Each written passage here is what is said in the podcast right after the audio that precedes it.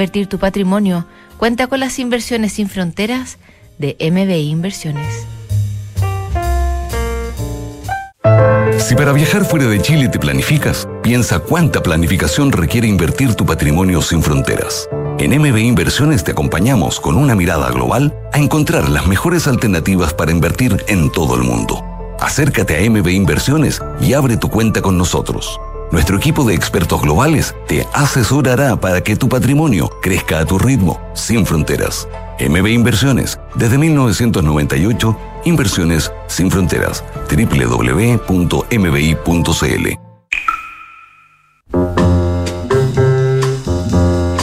Este sábado y todos los sábados, a partir de las 20 horas, Duna se transforma en un club, con artistas de selección y los más importantes registros abrimos el escenario de Duna Jazz con Santiago Ramírez. Duna, sonidos de tu mundo.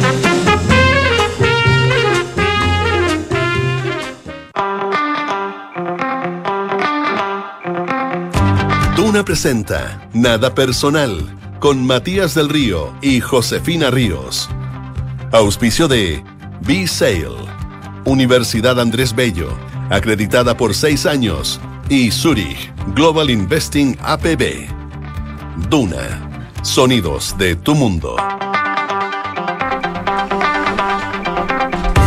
¿Qué tal? ¿Cómo están ustedes? Muy buenas tardes. 7 con un minuto, 20 segundos. Viernes 23 de diciembre 2022. Estás en Duna. Nada personal. José Ríos, ¿cómo estás tú?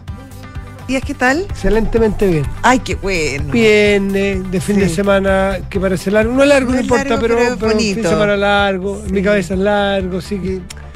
Oh, Navidad. Siempre Navidad es como una fiesta, una fiesta. Sí, un momento de encuentro. Sí. Totalmente. Por suerte es, feriado el domingo. Ah, quizás es largo, pues sí, pues. Para ti es largo, ¿no? ¿No hay programa? Pues no, pues. Claro, es largo para ti. Sábado y domingo enteritos, qué buena. Por eso tenía en mi cabeza. Claro, una sensación. Una, sensación. Una sensación. Qué rico, ya. ¿Ah? Listo, listo, la hice. O sea, mejor, estás mejor incluso que hace un minuto. sí, pues. Eh, eh, Porque estás acá de hacer un descubrimiento bien importante. A las 7 con un minuto y 19 segundos estaba bien, ahora estoy ah, no, pletórico. pletórico, tal cual, sí. Yo no quiero pedir nada más a la vida en este momento. ¿Compraste todos los regalos ya? Sí, hace rato. Y hoy día terminé, hace un ratito. ¿Así, ah? Sí. No, es que yo no compré. Pues, no, porque por mi casa lo compré otra persona. viejo Pascuero. Sí. En mi casa existe el viejo Pascuero. No, la mía también, pues.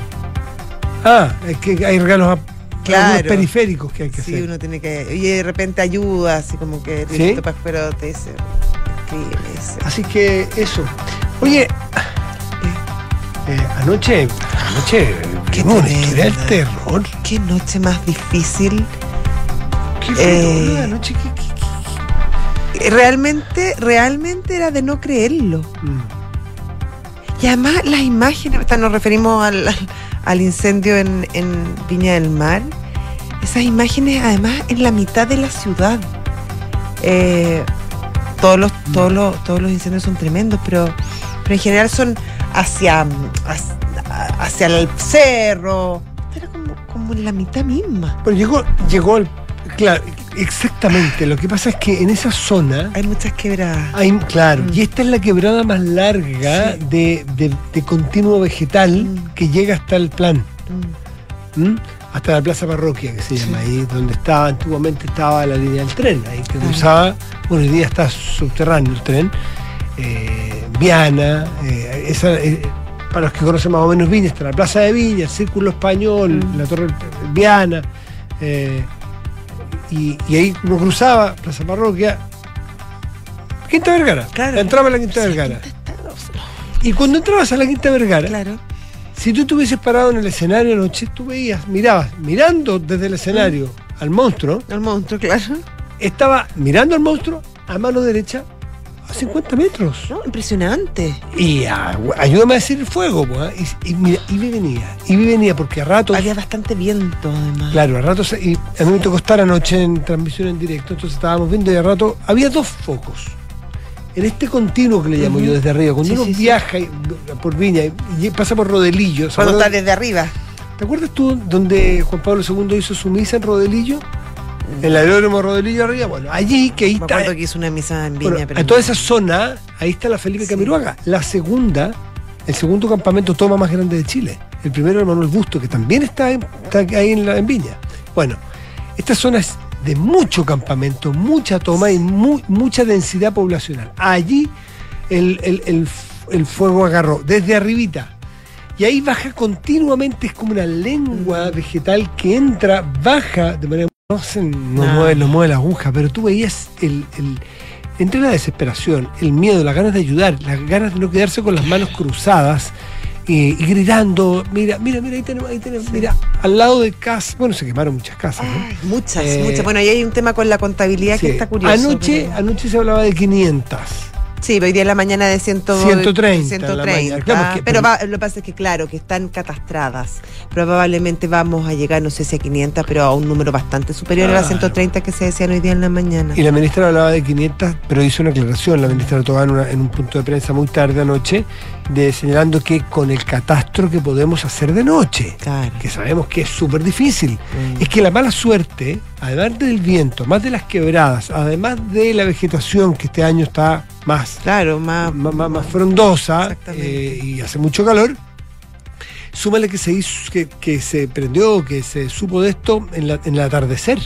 Entonces, tuviste muy pocas posibilidades de acción aérea, de, de, de, de, de- de avión, de helicópteros, en fin, porque, porque pronto dejaron de volar. Pues. No, y hay otro problema además que se produjo, que le eh, declaran zona de emergencia, la gente la, la empiezan a evacuar y se produjeron unos tacos tremendos, tremendos, tremendos. La gente no, no podía salir de- del lugar.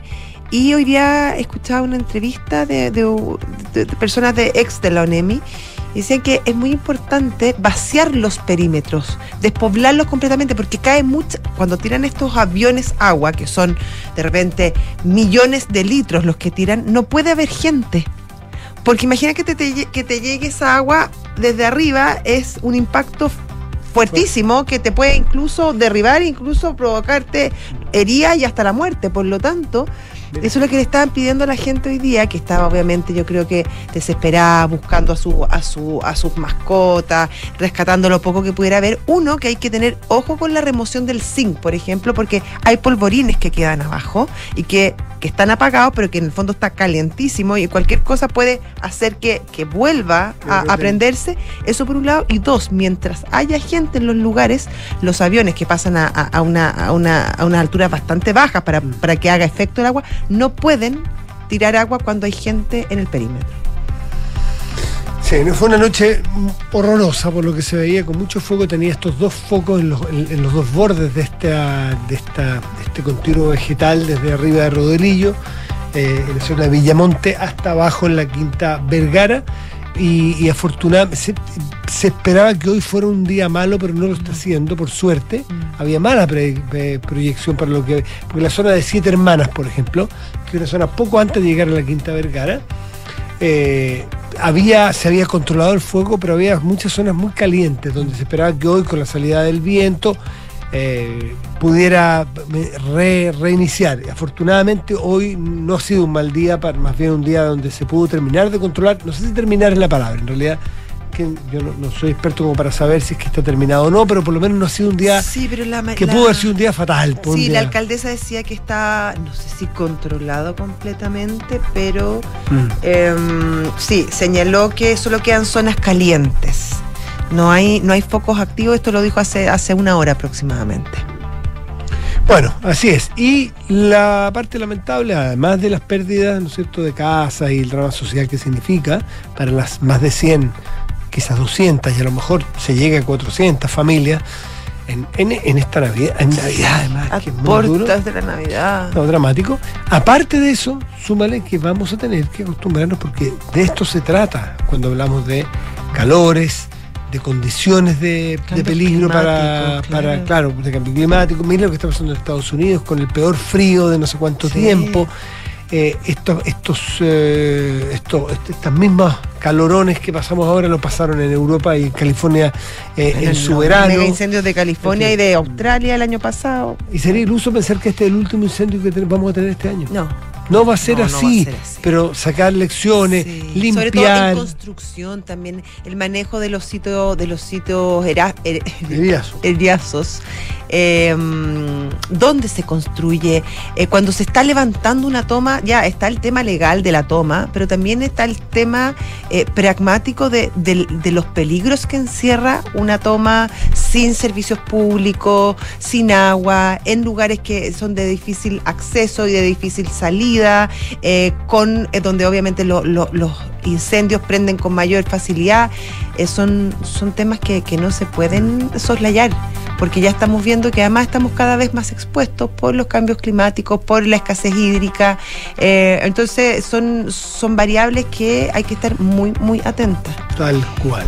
Bueno, más temas. Sigue dando vuelta el llamado del presidente de la República al presidente de la Corte Suprema eh, en el contexto de la, del nombramiento del nuevo fiscal, que ha sido fallido ya dos veces.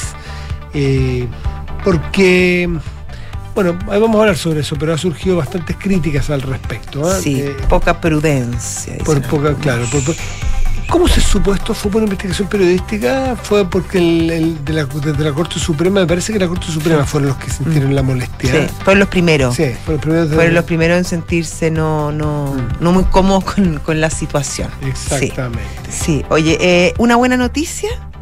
Sigue la visa waiver, la, la esta, ¿Mm? el permiso para viajar para los chilenos, que ¿No la éramos. ¿No la van a quitar? No, no la van a quitar la nada.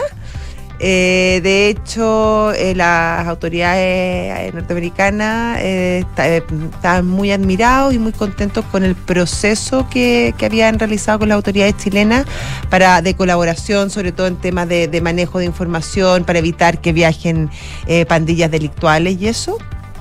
Así que seguimos siendo el único país de Latinoamérica que tiene este, este beneficio, que es muy bueno, porque, porque además de que, claro, hace más expedito los viajes, favorece una, una serie de situaciones, por ejemplo, comerciales o diplomáticas, y además te ponen un rango eh, que, que es distinto. Así que una buena cosa, un regalito navideño. Son las 7 de la tarde con 2, 13 minutos. Estás en Luna. Nada personal. Y es hora de, eh, Los titulares. de los titulares. ¿Los tenemos a mano? Sí, pues lo tenemos, yo parto. Si. Vamos.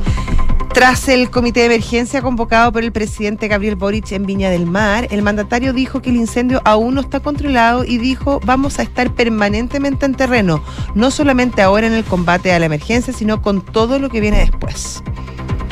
El eh, Ministerio de Salud reportó la detección de 4.475 contagios nuevos de COVID-19 en Chile, 2.597 de ellos sintomáticos y 1.442 pacientes que no fueron informados de su estado positivo. Eh, con eso, el total acumulado de casos llegó a 5 sí, 5 millones, un nuevo hito en la crisis sanitaria más importante del último siglo, aunque el hito es importante, no estamos en una, una fase crítica ni mucho No, menos. no, no. no. Ni mucho menos. El presidente ucraniano Volodymyr Zelensky regresó a Kiev tras visitar Estados Unidos y Polonia. En él eh, fue su primer viaje, en el que fue su primer viaje al exterior desde el inicio de la invasión rusa. Estoy en mi oficina, seguimos trabajando por la victoria, informó el líder ucraniano en un mensaje emitido a través de su cuenta de Telegram y reproducido por el portal Ukrinform. Chile ya tiene sede para disputar la serie ante Kazajistán por un cupo en las finales de la Copa Davis. El compromiso se jugará los días 4 y 5 de febrero en La Serena, en el complejo Trentino. La cancha es de arcilla, lenta, pesada como sabemos. No es primera vez que Chile juega una serie de la Copa Davis en esa ciudad. En 2007, González y Mazú hicieron, lo hicieron ya frente a un equipo ruso, liderado ni más ni menos que por Marat Safin. Era bueno Safin. Era bueno Safin. Sí, bueno, bueno Safin. 7 de la tarde, 15 minutos. Estás en Duna. Nada personal. Bueno, vamos con, con qué tema te Tenemos, parece tenemos dos entrevistados co- Ya. para el tema del incendio que falta un poquitito. Para tenerlos. Sí, así que podríamos conversar sobre el telefonazo del Vamos, vamos, vamos. presidente Sí, sí, sí. Eh, bueno, sabemos que se cayeron dos nombramientos ya, fueron votados en contra por el Senado. El primero fue el fiscal Morales y después la fiscal Marta Herrera. Eh, cuestión que obviamente complica bastante al gobierno porque son sus elecciones las que se han caído finalmente. Por lo tanto, el presidente Boric hizo un llamado al presidente de la Corte Suprema para conversar la posibilidad de que se co- comenzara un nuevo proceso, es decir, que se, co- que se presentaran nuevos candidatos. Que Todo de nuevo, que fueran, que fueran entrevistados por los miembros de la Corte Suprema y que ellos después hicieran una nueva quina. Para esto tendrían 15 días de, de plazo. Si es que optan por la, por la opción de que rellenan solamente el cupo de Marta Herrera, tienen 10 días de plazo. Pero eh, no, no cayó muy bien el llamado del presidente Boric porque acusan que hay cierta intervención en eh, otro poder del Estado, que la constitución es clara en señalar eh, cuál es el mecanismo y que si bien al presidente puede que no le gusten las opciones que quedan eh, en la quina, eh, ese es, el, ese es el, el- sistema que establece la- la constitución para la elección del fiscal nacional. Desde la moneda dicen que desdramatizan un poco la, la- la- la situación y eh, ven el- la actuación de- del presidente Boric como, como una muestra de liderazgo, de tomar el tema en sus manos y avanzar hacia, hacia una dirección que es la que a ellos más, más les gustaría. Bueno, hay quienes apoyan la, la- la decisión del presidente, por ejemplo, algunos, algunos sobre todo senadores de Apruebo Dignidad, pero también, y son los más aquellos que critican por justamente, em, por dos razones. Una, porque, claro, hay una intervención en otro poder del Estado y sus funciones, y dos, porque con su actuar estaría quitándole piso a la, a la ministra de, em, de Justicia, Marcela Ríos, quien históricamente son los ministros los que tienen estas relaciones con, con los otros ministros de, de, por ejemplo, de la Corte Suprema. eh, y, y claro, la, la deja como, le quita un poco de piso al tomar él directamente eh, la tarea. Claro, porque la ministra es quien tiene que hacer esa labor, quien, es, la, quien es la cadena de, de- de- de- que conduce la relación entre estos dos poderes, o entre el Ejecutivo y, y el, eh, y el poder, eh, el poder Judicial. Al hacerlo el presidente directamente y dos veces, eh, uno puede perfectamente preguntarse si es que confía en su ministra, si es que la ministra acaso no, no sé si el presidente estima que no está habilitada o a lo mejor no sabemos que lo intentó antes o el presidente siente que efectivamente ese puente ya se cortó. Claramente queda debilitada la ministra ya venía debilitada, hay que decirlo, por las dos, por los dos rechazos, Claro. porque ella junto a otras ministras, Uriarte y Toá, pero en ese orden quizás, eh, tenían la obligación o la responsabilidad de conseguir los votos, de sociabilizar Sí. la decisión presidencial Hay- para pasar los votos. Hay otro tema además, Matías, que es complicado, que se puede ser complicado incluso para el presidente y también que deja en una situación media compleja a la Corte Suprema, porque si la Corte Suprema accede, puede ser visto por la ciudadanía como que el presidente ejerció presión. Y si la Corte Suprema le dice no, nosotros vamos a nombrar a, a un nuevo nomás, nuevo integrante de la quina, también pierde en fuerza la propuesta del presidente, que además ya ha visto como dos de los nombres que ha propuesto se caen. Entonces, claro, es una jugada bien complicada que expone bastante al presidente y no usa finalmente al fusible natural que es la ministra de Justicia. Complicado. Absolutamente, claro, absolutamente eh, complicada la, situación que también va, va a tener que saber arreglarla de alguna manera el presidente, se va a tener que hacer cargo de eso y explicar por qué lo hizo, porque tampoco lo hizo de manera subrepticia, escondida, ni mucho menos, sino que probablemente él tiene una explicación o él tiene una razón que a lo mejor no la puede ser no compartida, puede ser imprudente, como ustedes quieran, pero sería interesante escuchar. Le preguntaron a Camila Vallejo Sí. al respecto Pero y no, no- quiso contestar, no dijo quiso que estaban abocados al tema de, de Claro, los incendios. eso habla justamente, habla de que hay una hay una Sí. incomodidad al respecto. Si, si tuvieran la explicación clara, evidente Claro, y rápida. y y- rápida, saldrían jugando de ahí, pero tienen un, tienen un problema en la moneda con este, con este asunto. 7 de la tarde, 20 minutos, esta es en Duna. Nada personal. Ya tenemos a nuestro primer entrevistado, Matías. Se trata de José Pacomio. Él es. El presidente de la Cámara Regional de Comercio de Valparaíso, vicepresidente de la Cámara Nacional de Comercio. José, buenas tardes, gracias por recibirnos. Hola, José, ¿qué tal? ¿Qué tal? Buenas tardes, ¿cómo estás, Matías, Josefina? Bien, gracias. Eh, bien, hemos conversado ya un rato lo doloroso que fue ver anoche esas imágenes, las imágenes de lo que ocurrió en Viña del Mar y ustedes en Valparaíso y Viña lamentablemente tienen un músculo ya bastante trabajado respecto de los incendios. Es, una ocurrencia, diremos, los últimos 10 años ya de una, frecuencia alta, lamentablemente. Bueno, pero en este caso, ¿cómo se ve afectado el comercio? ¿Cómo se ve afectada la, zona con esta con este drama. Sí, Matías, lamentablemente eh, hemos, bueno, volvemos a, a vivir este tipo de este tipo de accidentes naturales, llámenlo como quieran.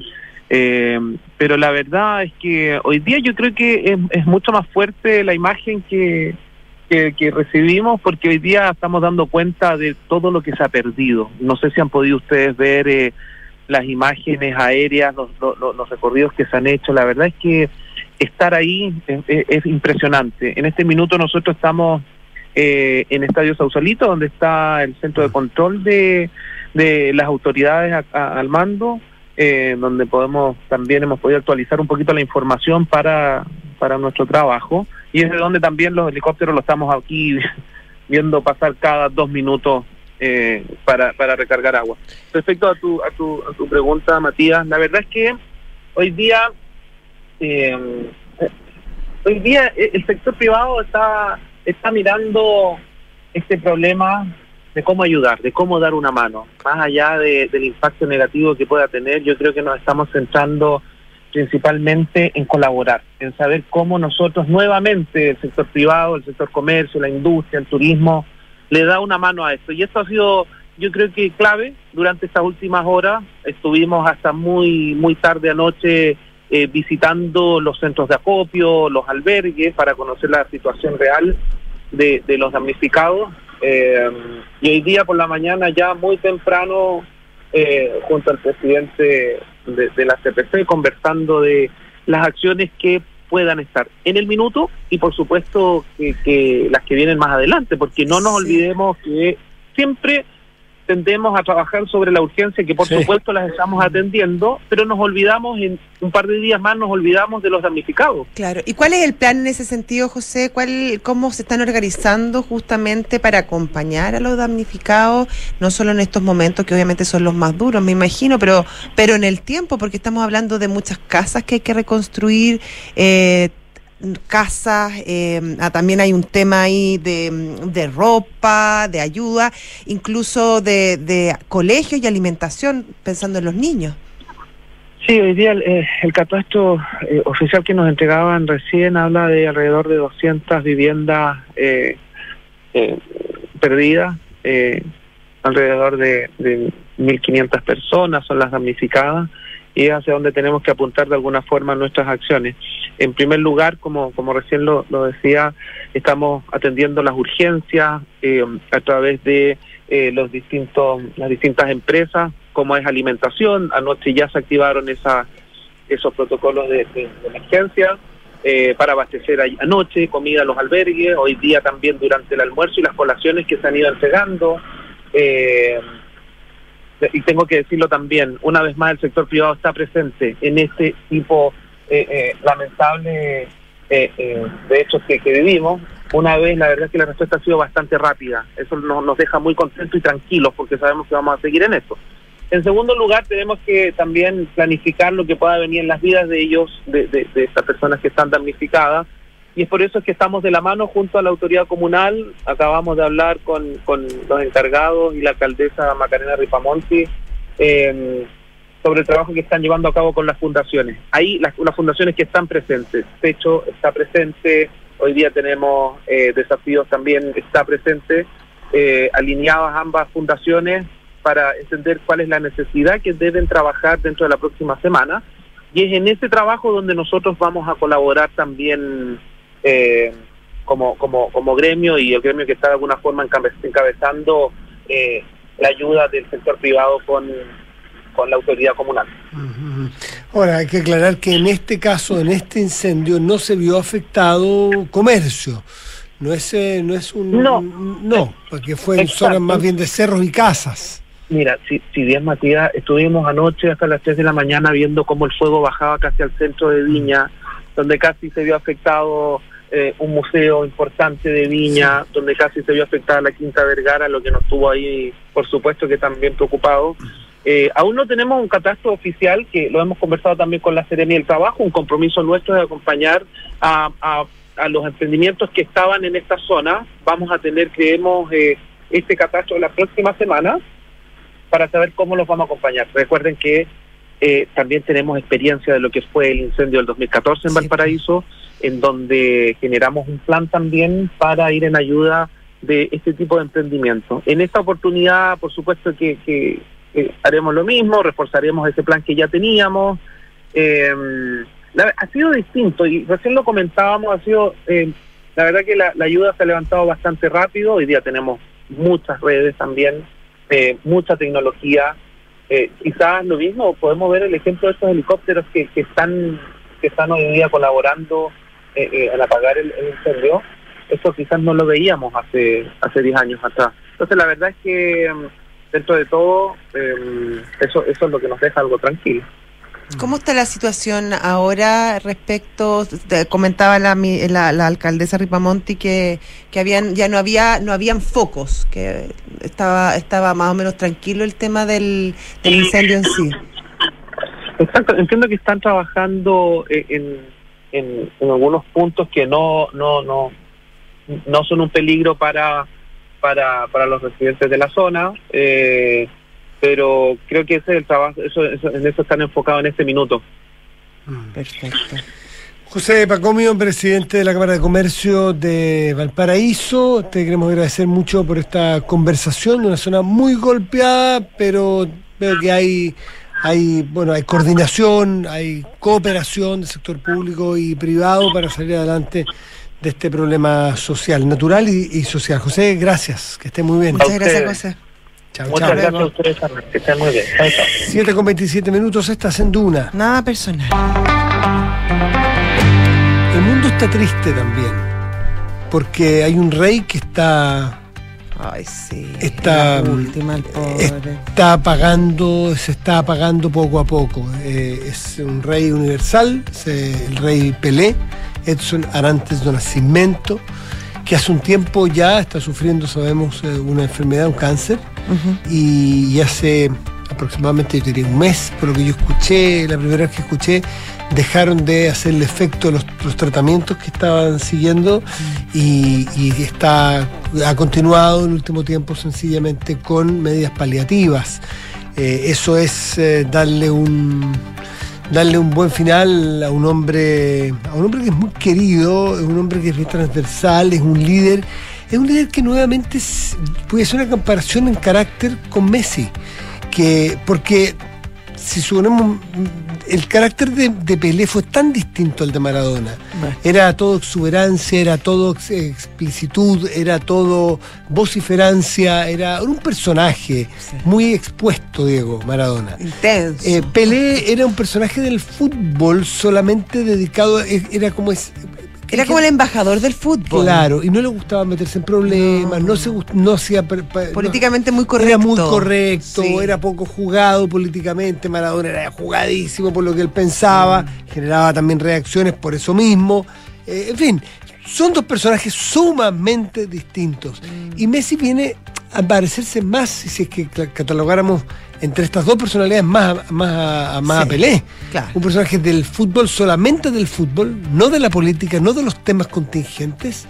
Eh, y, y, mm, y bueno, el, el rey Pelé marcó una, una, una época, un hito. Yo no sé si alguna vez más va a poder ser, si superó o, se mantuvo en, en la posición de liderazgo eh, con el embate de Maradona y con el embate de Messi, que al menos para algunos son iguales. ya quedó para la eternidad porque nunca se le va a poder comparar con nadie. Eh, Pelé es Pelé y ya, Pelé, y- y el rey. ya está. y es ya el está. rey. Oye, está muy, muy enfermo, está su familia ya viajando a, a Sao Está, entiendo que está en el Albert Einstein São Paulo. Totalmente, ahí Sí. está. Y está bien aislado porque está muy, muy complicado. Eh, y nada, bueno, está todo muy, muy, muy pendiente. Incluso la- las autoridades brasileñas se estaban comunicando con, con la familia de Pelé eh, para organizar su eventual funeral, que obviamente va a tener un velorio íntimo, familiar. Pero la idea es abrir la cancha de Santos Mira. que bueno, eh, Santos de. Pelé eh, están demasiado íntimamente ligados la historia de, de Santos y de Pelé, que queda bueno en Vila, eh, en Vila Belmiro, y la idea es hacerle una despedida en el momento que bueno, que, que muera, eh, una despedida masiva en el, en el Estadio Santos. Y probablemente es una, una despedida masiva con el pueblo brasilero, pero también con, con gente que venga de otras partes. Y es Pelé, es Pelé, es Pelé, no sé, es Pelé. es Pelé y además, eh, eh, bueno, tres veces campeón del mundo, Él bien- tiene récord que es, es como uno, el que podría ahora, no sé, quizás Mbappé, pero tendrían que pasar muchas cosas. Tres veces campeón del Sí, ojo, mundo. cuidado, porque claro, las cifras de Mbappé son acojonantes Sí. por la edad que tiene. Sí, tiene 24 Con la años, claro, por eso digo, yo sí, te- sí, la única persona que quizás podría sería Mbappé, pero pero un tipo que, que traspasó además que imprimió al, al, al fútbol brasileño de, de- de un, de un estilo, de un de una, de una forma de ser que es muy potente. Los que, los que vieron jugar a, a Pelé y a Maradona, o los que vieron jugar a Pelé, la característica, bueno, que es bueno, obvio, que era talentoso, que era- pero su característica era lo completo. Cuando lo hacían las, cuando apareció Maradona y estuvo en su pick, se hacían todos los ejercicios posibles de comparación.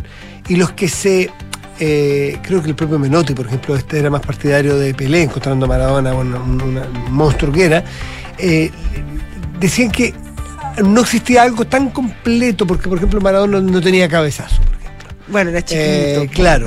El- en cambio Pelé tenía ese cabezazo que se estiraba como una, Saltaba como una, una gacela y le pegaba, y le pegaba bien y dribleaba bien regate. No, y mandaba en los equipos. Parece que le, le- le decía al, al, al- va a jugar este, este, este, este, estaba la cancha, y todo, ya. Y como que todo eso entraba a Pelé, según lo que me cuentan, yo nunca lo vi jugar. Pues. Decía, esta acá, ta, ta, y era como un organizador en la cancha también. Tenía jugar una muy cosa- poco al final, en Yo- el Cosmos de Nueva York, donde hizo sus últimas eh, apariciones, pero no, no lo vi en pleno ni mucho menos. Jugó en Chile 62 muy poquito porque Muy salió lesionado. lesionaron, Jugó el 58, sí, y jugó, bueno, y, y su campeonato, gran campeonato probablemente es el 70 en México con ese Brasil perfecto. Fútbol total. Eh, el, el ícono del fútbol total es eh, Brasil 70. ¿Ese es el icono? Sí. Claro, ese Brasil 70 es cuando Como que está- ya que es imposible que haya algo Claro, mejor. ¿eh? Garrincha. Garrincha. Claro, Rata. Tú no, me gusta No, cómo lo dicen, porque como cada, cada persona que vio ese, ese mundial, cuando dicen la formación, todos la dicen como, como en brasilero. ¿Te has fijado? Por supuesto. es que, claro, había. Garrincha, a- había, uno- había uno- unos, uh, unos monstruos. Pelé. Unos monstruos de, de- de jugadores en ese equipo y uno lo- los ha visto, lo- los ha visto jugar, eh, ha visto imágenes solamente. Las piernas de Garrincha que eran como dos arcos. Exactamente. Mané Garrincha.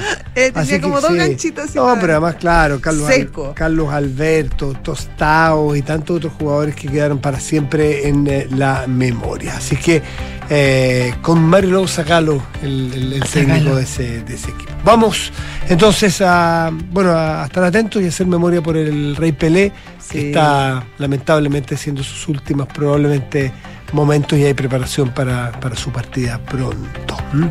7 con 34, estás en Duna. Nada personal. Bueno, vamos a seguir eh, conversando respecto al tema del incendio, Matías. Eh, obviamente eh, es el tema que se ha tomado toda la, la agenda. Y, mm, y hay además muchos desafíos mirando hacia el futuro, sobre todo en temas de, de infraestructura, de obras públicas eh, y de cómo estamos pensando la ciudad y, y- y los distintos accesos que son necesarios para que evitar o al menos que este tipo de, de- de sucesos no sean los destructores que estamos viendo. Para conversar al respecto ya está al teléfono Juan Carlos García, ministro de Obras Públicas. ¿Cómo está, ministro? ¿Qué tal? Hola, ministro, buenas tardes. Hola, ¿qué tal? Muy buenas tardes, Josefina. Muy buenas tardes, Matías. Aquí estamos saliendo de reuniones, últimas reuniones de coordinación con la delegada presidencial. ¿Está con allá en Valparaíso? ¿Está en. Viña usted? Estoy en Viña. Estuvimos haciendo un recorrido y sobre todo haciendo las coordinaciones para las etapas post-incendio. Hay algunos organismos que están enfocados hoy día en contener el incendio y el presidente también ha mandatado a un grupo de ministros que también trabajemos en la etapa post-incendio. Hoy día estamos coordinando la futura limpieza de los lugares donde hemos tenido el incendio, sobre todo la- los retiros de escombros, que estaremos haciendo a partir del día domingo. Es más seguro porque todavía estamos tra- están trabajando bomberos, pero también empezando a visualizar otro tipo de medidas que tenemos que hacer en los próximos en las próximas semanas y en los próximos meses para también no descuidar las labores preventivas que es fundamental no solo este año, que un año muy propenso a los incendios, sino también haciendo eh, eh, medidas e inversiones que puedan ir progresivamente reduciendo el riesgo de incendio en nuestras ciudades y en los diferentes lugares del país. Mm. Ahora, ministro eh, García, el, el ir a trabajar en esa zona, bueno, es importante porque hay una urgencia, porque hay que ayudar y hay que estar atentos y, estirarle una mano hoy, día, hoy día pero, pero me imagino que ese trabajo que usted se menciona que el presidente lo ha mandatado de limpieza de escombros, que es tan importante, es tan importante hacerlo ahí como hacerlo en el resto de la zona, porque pasado mañana, una semana más, un mes más puede declararse otro incendio y ese problema de los escombros es un problema ya bastante de bastante larga data. O, no sé si ustedes plantean hacer alguna campaña, trabajar con la población para ayudar a despejar esas zonas. Efectivamente, Matías, como tú bien dices, uno de los principales factores en el que ha permitido que este incendio haya avanzado tan rápido son los escombros de las quebradas. Como tú muy bien dices, hoy día estamos resolviendo la coyuntura, pero también como gobierno estamos migrando las medidas de largo plazo. Por ejemplo, todas las- estas, estas quebradas tienen unos, unos estanques, estanques de Mm. retención de sedimentos, que son los que permiten captar las aguas en el invierno y que no eviten algún tipo de accidente en la parte baja de las ciudades. Y en el mes de enero vamos a estar limpiando todos estos sectores donde están estos estanques de, de- de retención de sedimentos, de manera que no por atender la emergencia de hoy día, descuidemos, por ejemplo, los problemas que podrían generar lluvias en el invierno. Adicionalmente, hemos visto con la delegada, con el director de la ONEMI y con la alcaldesa que existen en la parte alta de Viña del Mar algunos estanques que son fundamentales para bomberos para atacar los incendios, pero que están en malas condiciones y no pueden ser utilizados. Y es por eso que hoy día hemos hecho la instrucción para evaluar esos estanques y rápidamente también repararlos si fuese necesario, si estuviesen en las condiciones, de manera también de apoyar a bomberos con agua en las partes altas de las ciudades. Y por último, para el tema de la limpieza, que es lo más complejo, esto se aborda de dos maneras. La limpieza misma, es algo que tenemos que ir haciendo en coordinación permanente, pero también viendo la volver a la formalidad de las viviendas. Hay un trabajo que está haciendo el Ministerio de Vivienda de cómo darle regular, regularizar los terrenos, regularizar las viviendas y estas accidentes que son tristísimos, por supuesto, también son una oportunidad que es la que ha indicado el presidente de tener eh, barrios formalizados, con viviendas formalizadas y no la vivienda informal que tenemos hoy día. Recordemos que Viña del Mar históricamente ha sido una de las ciudades con los mayores campamentos a nivel nacional. Sí, ahora en ese sentido, ministro, es complicado porque claro, eh, ahora pasó este sin- este incendio que es tremendo, las imágenes son horrorosas, donde se quemaron muchas casas, probablemente casas que estaban en, en- en- eran informales, eh, hechas en tomas, sin, sin, sin regularización, y que además dan cuenta de, de lo peligroso que es construir en esas zonas específicamente y donde lo, lo, lo aconsejable sería trasladar a esta gente hacia lugares eh, más, más seguros, eh, con eh, infraestructura apropiada.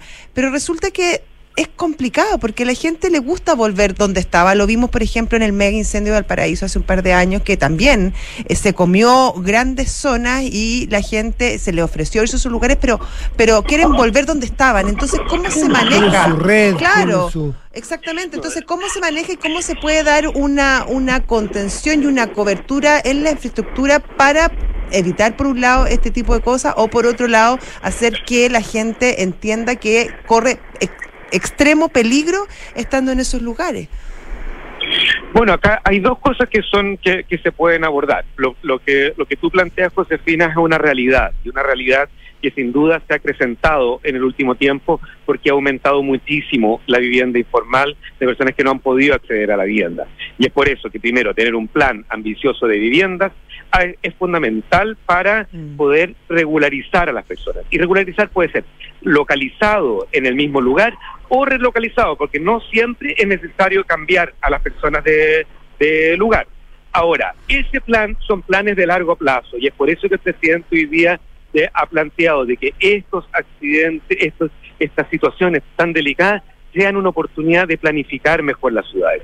Y eso involucra no un ministerio, no una municipalidad, no un gobierno regional por sí solo, sino al Estado en conjunto. Es un desafío grande, es un desafío que no podemos eludir.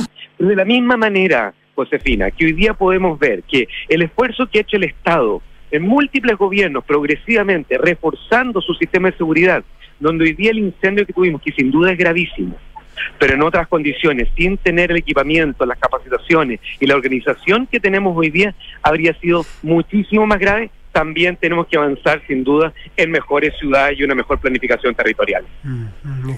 Bueno, la planificación territorial, lo que dice usted, ministro, es clave, pero ¿qué se puede hacer cuando ya, ya están las personas? O sea, cuando uno recorre Viña y la, la conurbación Viña-Valparaíso, eh, por la parte alta, Sí, es, cerros, es un eh. continuo, absoluto, un continuo, eso ya no tiene vuelta atrás. ¿Cómo No, se va regularizando, mejorando infraestructura? Bueno, el, el- el Ministerio de Vivienda tiene una unidad de campamentos inédita que está trabajando fuertemente con las comunidades en diferentes lugares del país que permite formalizar en la mejor manera, pero todos sabemos que no es un proceso que se va a hacer inmediatamente de un día para otro. Es un proceso que tenemos que ir tomando la posta entre diferentes gobiernos. El presidente Gabriel Boric ha planteado una meta muy ambiciosa de vivienda y eso también involucra Viña del Mar, Valparaíso, que son lugares que tienen una altísima tasa de informalidad. Es algo que vamos a tener que ir avanzando poco a poco. Decir que esto se va a solucionar en una administración sería Ups, se nos cayó la comunicación. Sí. Vamos a retomar la comunicación, bueno, y para ir despidiendo por la hora, porque nos comprometimos a liberarlos. Están, están con mucho trabajo los ministros en, en terreno. eh, ¿Aló? ahí, sí, Ahí, sí, ahí retomamos, ministro. Sí, que es que a veces se silencia porque estamos muy cerca de los helicópteros acá. Ah, Eh, no sé dónde la casa para repetir. eh, Al final, las decisiones que estamos tomando son decisiones que vamos tomando a la posta entre los diferentes gobiernos, donde la- lo importante es que las medidas que hagamos hoy día permitan mejorar cualitativamente la, la- las condiciones de infraestructura. Pero son cosas sin duda que son desafíos de país de largo plazo, pero la señal que ha dado el presidente ha sido bastante clara. Que esta emergencia también sea una oportunidad de mejorar cualitativamente la condición de nuestras ciudades y Viña del Mar un excelente ejemplo para ello. Juan Carlos García, ministro de Obras Públicas, muchísimas gracias por conversar con Duna. Gracias, ministro. muy bien. Feliz Hasta luego, que Navidad. esté muy bien. Feliz Navidad. Ah, Muchas gracias. Aquí estaremos en terreno en estos días. Hasta luego. Gracias. 7 de la tarde, 43 minutos, estás en Duna. Nada personal. Oye, en la mañana conversamos, me- mencionamos, sí que se quiere un poco al pasar una situación que en Argentina está ocurriendo, que no, no es que tengamos nosotros obsesión con Argentina, lo que pasa es que ocurren cosas que son... Aquí pasan muchas cosas. Pasan cosas y pasan Sí. cosas muy graves. Ha pasado una probablemente de la mayor gravedad del último tiempo en la Argentina. Porque que haya un, una vicepresidente eh, enjuiciada o condenada. Claro, por corrupción. Claro, es, es tremendo, pero es una persona. Es una persona, tiene que funcionar la institucionalidad, en fin. Lo que ha ocurrido eh, en las últimas 24 horas es, a mí me parece mucho más grave porque tiene que ver con las estructuras Claro, de, una- la de la democracia y de una república, ¿no? De un país, que tiene que ver con las democracias modernas que se basan en la separación de poderes y en el respeto entre los poderes del Estado. Quienes legislan, quienes ejecutan, ¿no es cierto?, la- el gobierno y quienes eh, juzgan el poder eh, judicial. Hay autonomía de los poderes, hay relación, pero hay autonomía de los poderes. Y lo que ocurrió ayer es que hubo un fallo de la Corte Suprema Argentina que obligaba al gobierno federal a reponer eh, unos recursos que le habían retirado en, torno a la pandemia a la policía bonaerense, la policía bonaerense eh, que está, eh, el gobierno de Buenos Aires, el área urbana de Buenos Aires está... mm, está dirigida por unos dirigentes de la. encabezada por unos dirigentes de la oposición, Rodríguez Larreta, Sí. y un gallito político ahí entre un tiranteo por una, por una eh, huelga que hubo de policía, le quitaron los recursos a Larreta, a Buenos Aires. Larreta fue a la justicia. Llegó a la Corte Suprema y la Corte Suprema le dice, usted tiene que reponerle esos recursos porque le corresponde. Le dice al gobierno Le central. dice al gobierno claro. federal. Tiene que reponérselos porque eh, le corresponden eh, en esto de la coparticipación, que se llama, la ley de coparticipación, que cómo se reparte los dineros en un sistema que no es el nuestro, que es un gobierno federal, un país federal. Resulta que hasta ahí todo bien. O sea, todo bien porque Operaba la opera institucionalidad. El problema es que el presidente de la República explícitamente no es que se esté haciendo el loco, esté mirando para otro lado. Dice que no tiene que cumplir y no va a cumplir el fallo. No, un presidente de la República que no acata un fallo del Poder Judicial entra en directa colisión y, y respeto a, a la democracia y los principios democráticos y está quebrantando entonces el Estado de Derecho. La, base esencial de la separación de los poderes es, una- es un desacato. Exactamente. Y eso tiene repercusiones. La obvia, la evidente, es la tensión con la oposición. La segunda es que si el presidente de la República dice que no respeta los fallos porque no le gustan, entonces imagínate lo que puede decir un tipo que se roba una gallina o un balón de gas. Dice, no- pero ¿y por qué yo me tengo que ir preso? Pues si me llama un tribunal a mí, ¿por qué voy yo a un tribunal? Me parece injusto. No pienso en, no pienso- pienso en hacerle me caso. oye, me sacaron un parte, estoy citado al, al No tribunal. voy, no lo pago, ¿Quién es el tribunal? ¿Qué dice el tribunal? Si el presidente dice que los fallos de la Corte Suprema no se, puede- no se cumplen, nadie más va a cumplir. Bueno, segundo. Y el tercero, que el, que el mundo, esto lo mira, Estados Unidos a través de su secretario de Estado dice que sigue de cerca el problema entre el gobierno y la Corte, este, este quebrantamiento del Estado de Derecho y la, la Cámara de Comercio argentino-norteamericana también habla del... Sí, habla del, habla de este, de este problema. Eh, fíjate que dice que eh, pidieron al gobierno que revise su decisión de no acatar el fallo de la Corte a través de un comunicado de la Cámara de Comercio. Expresó su preocupación por la posición del Poder Ejecutivo que implica un quiebre institucional al sistema republicano. ¿De qué certeza jurídica me habla? Claro, porque imagínate tú, vas a Imagínate, invertir, vas a querer, vas a estar. no, si es que los no. presidentes hacen lo que quieren, los dictadores. Sí. Se está convirtiendo en un dictador, lamentablemente, Fernández. No solamente en un presidente ausente, un presidente bypaseado, un presidente que lamentablemente está superado por los hechos y la mayor eh, oposición la tiene adentro de su gobierno, sino que se está transformando en un dictador que no cumple con las normas del Estado de Derecho, eh, lo cual me imagino que juró respetar. 7 con 47, estás en duda. Nada personal. Universidad Andrés Bello invita a ingresar a su simulador de becas, becas hasta el 100% en arancel. Este 3 de enero postula en primera preferencia eh, a UNAF y obtén becas de matrícula. Simula en unaf.cl. Y mm, impulsa el corazón de tu negocio automatizando tus procesos de venta. Convierte tu tiendecita en una tiendesota. Las pequeñas empresas pueden hacer grandes cosas. Súmate a las más de 10.000 empresas que ya disfrutan de B-Sale. Y se acaba el año y antes de celebrar, Zurich te invita a sacarle el máximo provecho a tu APB, porque si ahorras hasta el tope antes del 30 de diciembre, que han pocos días, obtienes de beneficios tributarios para maximizar tu futura pensión. Conoce más en zurich.cl. Hacemos una pausa, ya volvemos. Estás en Duna. Nada personal. En la carrera de diseño de vestuario y textil de la Universidad Andrés Bello nos preocupamos de algo más que la moda.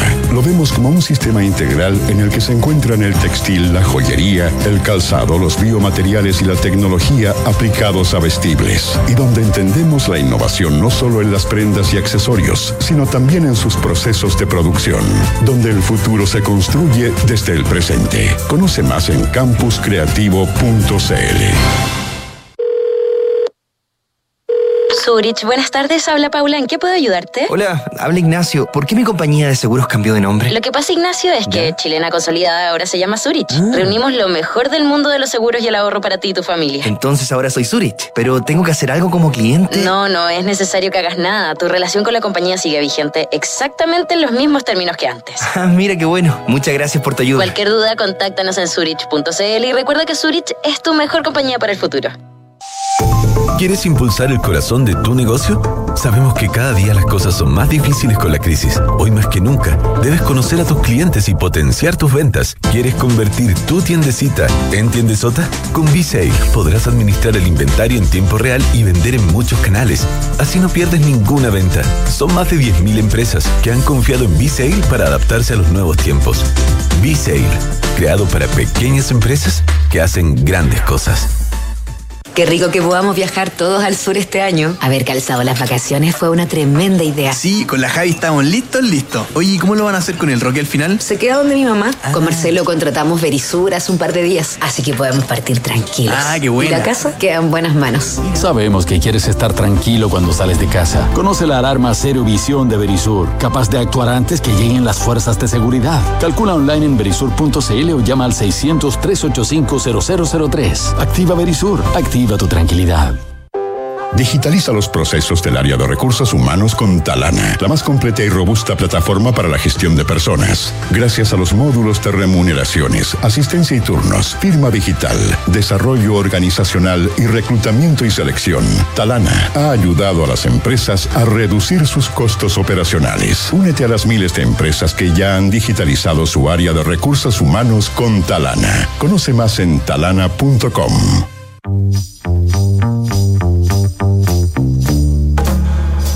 Son los infiltrados en nada personal. 7 con 51, está la José Tapia, nos trae temas. La Polar vuelve a ser tema, pero no por lo de la ropa. No, y por, o sea, buenas noticias para la Polar Sí, igual. Por eso está subiendo la acción entonces. po. Entre ayer y hoy día ya subió como un 11%. Sí, es que justamente ayer fue el acuerdo, Claro. entonces, entonces claramente Ahora, después igual de- son, son pocos montos los transados, pero se pegó una buena alza. Sí, es que la Polar, bueno, no- nos sorprende con malas noticias diariamente después del tema de la ropa. Y ahora logra ver la luz, se supone, a una semana de terminar el año. Y sí, efectivamente logró llegar a un acuerdo con AFP Capital. Esto era un tema que lo tenía súper eh, complicado financieramente a la Polar.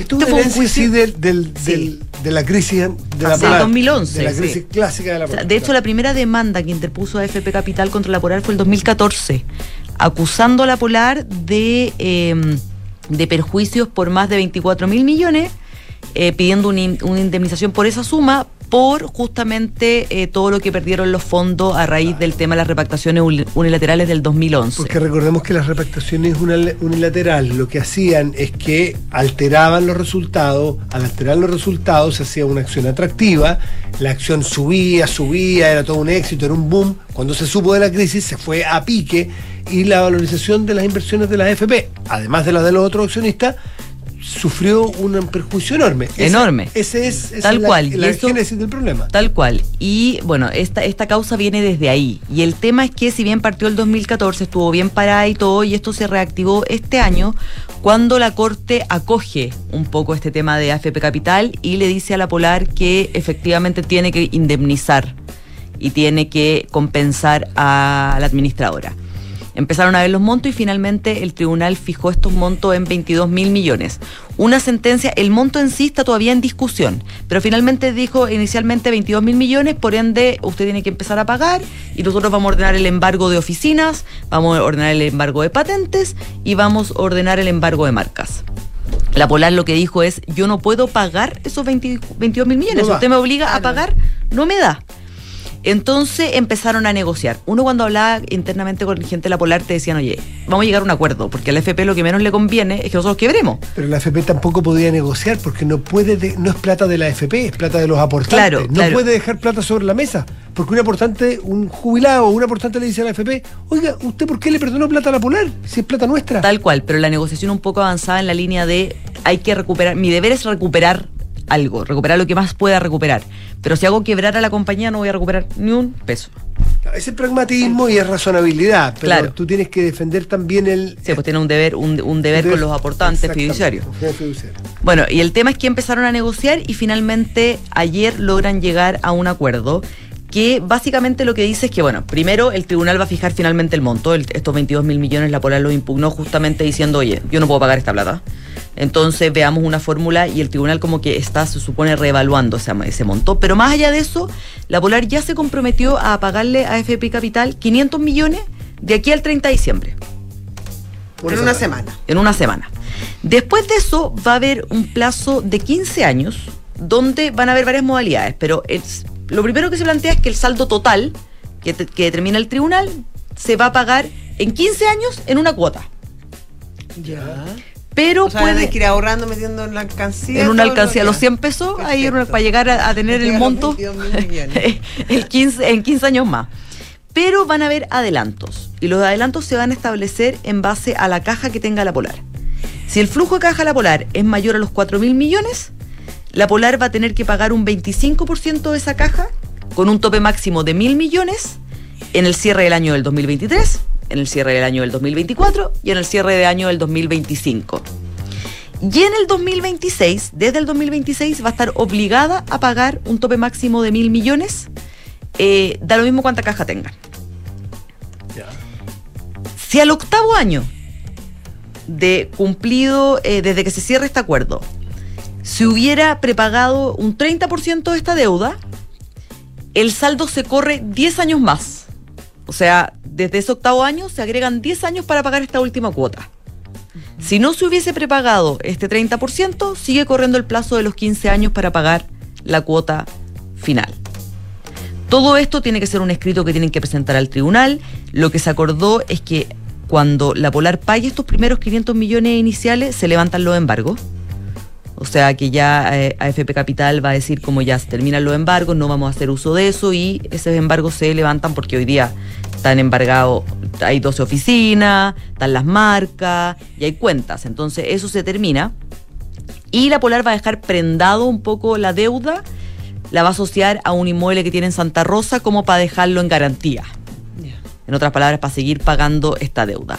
Según lo que dicen en la Polar que transmitieron hoy día, es que obviamente esto les da eh, mayor estabilidad financiera, les permite continuar con la operación. O sea, esto fue súper bullado porque hasta los trabajadores llegaron a las oficinas de AFP Capital a entregar cartas a los directores diciéndole, oiga, si usted nos cobra esto, nos deja sin trabajo. Incluso le pidieron una reunión a la, a la ministra del Trabajo, allá de Jara, para que por favor intermediaran esta situación. Este es el caso cuando tú debes, no sé, debes 500 mil pesos, tienes un problema. Pero cuando debes 500 millones de dólares, el otro tiene el problema, porque tú no puedes pagar eso. Entonces, Bueno. que AFP Capital tenía que hacerse cargo de que si bien era el acreedor en este caso, o el otro era el deudor, el problema lo tenía también a quien le debían. Tenían que buscar la fórmula de que el otro no muriera para que me pudiera pagar. Y es un poco lo que han ido sorteando las AFP durante todo este debate de, desde el tema la de las repactaciones. Es la única que tuvo problemas, porque todas habrían invertido en. en- en- Hoy día es la única causa que está, que está abierta es con AFP Capital, pero fue lo mismo que le pasó a Price. No sé si se Sí, acuerdan pues, que a Price, estas demandas también eran sobre Price, Price perdió esta demanda y se obligaba a Price a pagar 400 millones de dólares. Que Price dijo lo mismo, oye, yo no les puedo pagar, y ahí eran todas las AFP y monedas, a los cuales les, deberí- les debía pagar este monto en total.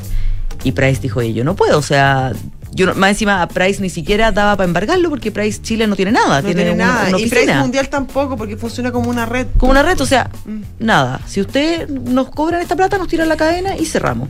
Entonces al final llegaron a un acuerdo con la AFP y terminaron pagando en total del orden de 27 millones de dólares. De los 400. Pagaron los socios, claro. Sí, bajo esta misma lógica. O sea, si nos dejan, si nos cobran este monto, este monto la verdad es que no se condice con nuestra realidad financiera y bajamos la cortina.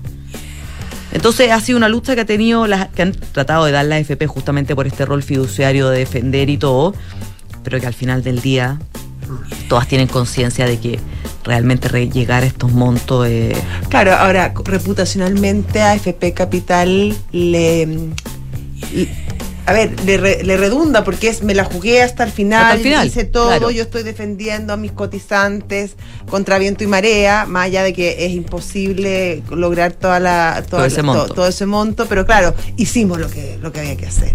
Es que no les queda otra. O sea, ellos tienen que trabajar justamente el rol fiduciario que tienes tú por los aportantes. Sí, qué buen acuerdo. Qué increíble que los coletazos. ¿Cuánto ha tardado el, el caso de la Polar? Y de hecho todavía Como que hay- no termina. No, todavía hay causas abiertas. Hay una causa que todavía está en tribunales de los seguros de cesantía, como por 7 mil millones, que está ahí, durmiendo. Que todavía no termina y el caso fue hace más de 10 años. Y todo el fraude sencillamente por abultar los resultados y hacer parecer una empresa maravillosa. Se ganó todos los premios, acuérdate, era el empresario de la década. Y Pablo era- Alcalde, empresario de la década. Justamente porque tenían esta trampa de eh, ir repactando automáticamente a veces si la gente No, y es No, y además es doble fraude porque en el fondo le mentiste, o sea, engañaste a esta gente con las re- repactaciones unilaterales y engañaste a tu accionista. O Es sea, que- engañaste por todos los lados. Pero si de hecho, si tú te das cuenta al final del día, los grandes perjudicados fueron los accionistas. Si finalmente cuando se empezó a limpiar esta torta de los reales deudores, o sea, hubo mucha gente que definitivamente no pagó la deuda. y nunca pagó y se llevó los refrigeradores gratis, las lavadoras gratis. Pero los que no recuperaron nunca, o sea, compraron la acción a dos mil pesos y la acción terminó valiendo cinco pesos. ¿Cuánto vale? Seis pesos. O sea, perdiste todo, gente. Yo me acuerdo de haber. Y no se llama, la- se llama Nueva La Polar, es otra. Nueva La Polar. otra, sí. Pero yo me acuerdo de haber reporteado ese tema y que la gente te decía así, puse todo mi, mi jubilación en la polar. Perdí todo. Claro, era un chiche, era una empresa perfecta, ¿no? Bueno. Además, claro, no tenía controlador, que eso es muy poco común en Chile. Perfectamente turbia. María José Tapia, muchísimas gracias. Que tengas buen fin de semana, una muy buena fiesta de Navidad familia. Muchas gracias Un a ustedes. abrazo. Feliz Navidad. Muy, muy bien. Y nosotros nos vamos. Nos vamos y José, también tú, pues que tengas Tú un- también, Matías. Disfruta este fin de semana largo. Ya, y tú también, sobre todo tú, que lo acabas de descubrir, fuiste que tan feliz. Mentalizar de que es un fin de semana largo. Nos reencontramos el lunes. Sí, hasta el lunes. chao, Visionarios. Mujeres y hombres con ideas que transforman el mundo, negocios que parecían imposibles y empresas que marcaron hitos. Los emprendedores sabemos que nunca vamos a llegar a la meta, porque siempre la vamos a ir poniendo más lejos, y entonces cada vez será más difícil. Siempre habrá algo que no hemos hecho antes. Simón Borrell.